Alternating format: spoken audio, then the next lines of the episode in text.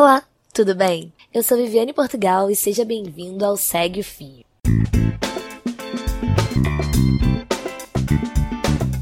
Ideia por aqui? Esse é o formato do Midcast, onde materializamos, em formato de podcast, as populares threads do Twitter em episódios de no máximo 8 minutos. Isso não quer dizer que conteúdos interessantes de outras fontes não possam vir a ser utilizados por aqui, mas a prioridade serão as threads. O formato será sempre com uma pessoa falando sobre um tema específico, nesse caso, pode ser o próprio criador do fio ou algum integrante do Midcast. O conteúdo a ser reproduzido aqui será sempre com autorização prévia do autor. Hoje, iremos conferir a thread da repórter Bruna de Lara, do Intercept Brasil, publicada no dia 15 de janeiro de 2019, expondo a sua opinião a respeito do movimento que está sendo chamado de feminismo. Vem comigo e segue o fio.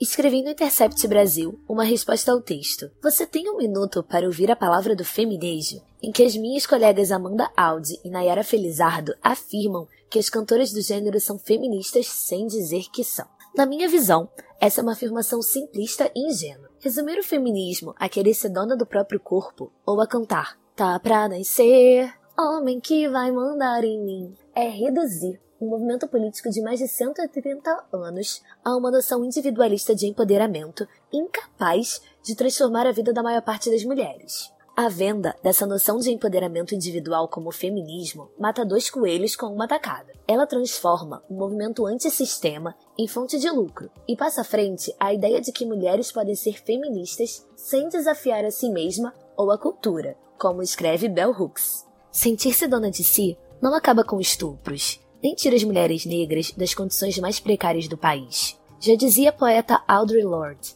Eu não serei livre enquanto ver mulheres que não são, mesmo que suas algemas sejam muito diferentes das minhas. Feminismo é sobre isso. Você está disposta a mudar de comportamento para que seu feminismo abarque mulheres socialmente mais vulneráveis? Está disposta a ouvi-las? Essas são questões que o feminismo de boutique, fácil de engolir, incapaz de mudar as estruturas de poder, não vai levantar. O erro da esquerda lacradora não é, como diz o texto de minhas colegas, condenar as cantoras por serem feministas sem usar o termo. É colar esse rótulo em qualquer celebridade que fale das questões de menor impacto do movimento e depois se chocar com as falas antifeministas dessas pessoas. Mas de uma coisa, eu e minhas colegas concordamos. Desapegar de nossos jargões é essencial para que mais mulheres conheçam o feminismo e, com o tempo, possam entendê-lo como um movimento complexo, plural e antissistema, e não como empoderamento à venda nas lojas de maquiagem da skin.